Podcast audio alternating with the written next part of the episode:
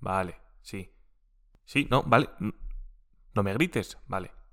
Lo entiendo. ¿Me dejas hablar? Vale, gracias. Lo que te quiero decir es que la definición del yo no es evidente. Mira, el otro día leí que ni los verdaderos egoístas consiguen serlo porque como mínimo sirven a su yo futuro.